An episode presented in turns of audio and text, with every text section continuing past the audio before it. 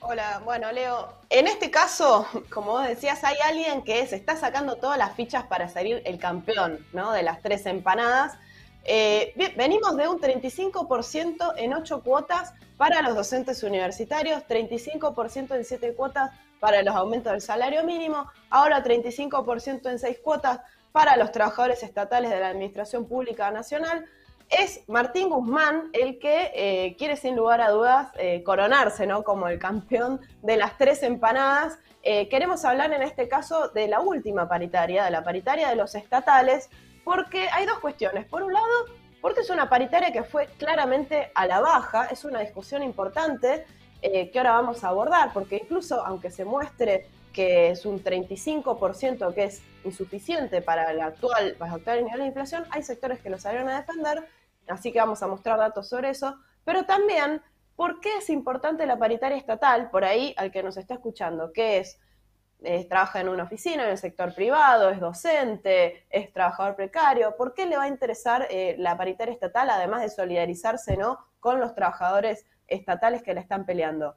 ¿Por qué es importante esto? Bueno, Vamos por la primera cuestión que es, ¿qué es una paritaria a la baja? ¿no? Matemáticamente se dieron un 35% en seis cuotas, un 35% está por debajo de un 46%, que es la inflación interanual. Ya de por sí ahí diríamos, la paritaria fue a la baja. Ahora hay algunos sectores que dicen que es favorable, incluso el propio gobierno, porque dice que, por ejemplo, la inflación se va a empezar a desacelerar.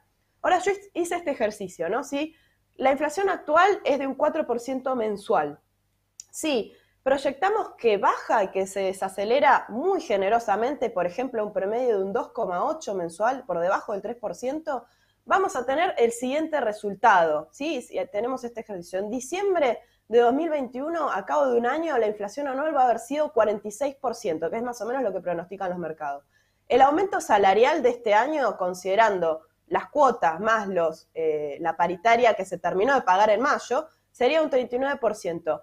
O sea que la pérdida del salario real para los estatales va a ser de alrededor del 5% solamente en este año. Ese es un primer punto. Segundo punto, ¿por qué pasa esto? Bueno, acá está el, truco de las cuotas. Las cuotas, las mini cuotas de Guzmán, que fue la pauta que se intenta instalar, como decíamos, en docentes universitarios, en el salario mínimo, lo vimos con los trabajadores estatales de la provincia de Neuquén. Ahora, ¿por qué no dan todo el aumento de una? Bueno, dicen 35% y te doy el aumento para, eh, digamos, para que puedas por lo menos empatar lo que fue la inflación del año pasado. Bueno, porque ese es el truco, es que se licúen los aumentos con el paso del tiempo. Por ejemplo, en este caso de la paritaria estatal, la última cuota, que es de un 5%, se va a terminar de cobrar en febrero del 2022, ¿sí? O sea, por ejemplo, si tomamos a un, un salario testigo, que es de una categoría D, la D0, en febrero, los 1.600 pesos que significan, 1.600 pesos que significan ese 5%, van a valer un 23% menos que si se lo darían hoy. O sea, en lugar de 1.600 pesos es como si le dieran hoy 1.200 pesos. Entonces, en definitiva, ese 35% de aumento que se firmó en la paritaria es menos de 35%, ¿sí? Porque se va licuando. Y ahí tenemos, por ejemplo, este segundo gráfico que nos da eh, la línea azul, cómo aumenta el salario eh, proyectando lo que serían estas cuotas, mini cuotas de Guzmán, y eh, por debajo de la línea roja que hubiera sido si aumentaban el salario eh, al igual que la inflación, la inflación proyectada. bien, esto, ¿cómo nos deja en febrero de 2022? ¿Cómo deja a los estatales? Miren este cálculo. Desde febrero de 2022, si nos vamos a junio de 2019 el salario real va a haber tenido una pérdida de 13,7%. Comparado con junio del 2019, digo junio porque la paritaria estatal, eso, se negocia más o menos esta fecha y arranca de junio a junio. Esa es la caída general que, vos estás tomando desde 2019 eh, a eh, febrero del, 2021, del 2022, perdón.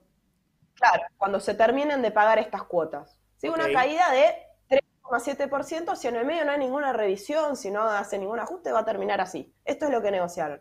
Ahora, si nos vamos más atrás, que esta es la tercer clave que les quería decir, se viene una pérdida de años que nunca se recupera, o sea, se consolida una pérdida que viene de mucho tiempo atrás. Si tenemos ahí la próxima, esta placa, vamos a ver que en febrero de 2022 el salario va a ser un 42% menor al de junio de 2015, la, la, anterior, la anterior placa, al de junio de 2015. Y si nos vamos más atrás, tengo una serie que, arranca, o sea, los datos que tengo es hasta 2009, eh, el salario hubiese sido de 114, o sea, si era 114 en junio de 2009, es 100 en junio de 2015, o sea, ya venía en caída y termina siendo 42, eh, perdón, 58 en febrero de 2022. O sea, se termina de consolidar una pérdida que se aceleró muchísimo en los últimos cinco años.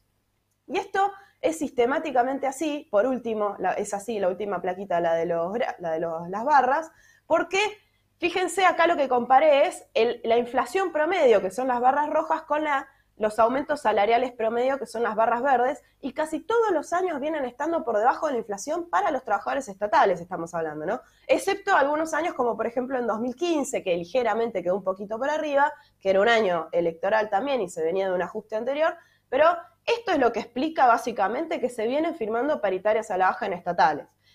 Esto me lleva al segundo punto que les decía antes. Bueno, es un sector que no es un sector como cualquier otro porque eh, lo que pasa con los estatales nos muestra la pauta que quiere el gobierno para el resto de, los sectores, sobre todo para el sector privado. O sea, el Estado en este caso es empleador, es el propio Estado, la patronal, ¿no? Entonces, eh, si en el medio estamos diciendo, como, como hace un ratito, que Guzmán está renegociando la deuda con el FMI, con el Club de París, que le están exigiendo que vaya hacia un sendero de recorte fiscal, bueno, el tipo lo que, les, lo que les va a presentar es este recorte en los salarios públicos. O sea, esto es parte de un plan de ajuste, ¿no? Y es una evidencia muy fuerte frente a quienes están planteando que no hay un ajuste. O sea, acá está el gobierno directamente decidiendo ese ajuste.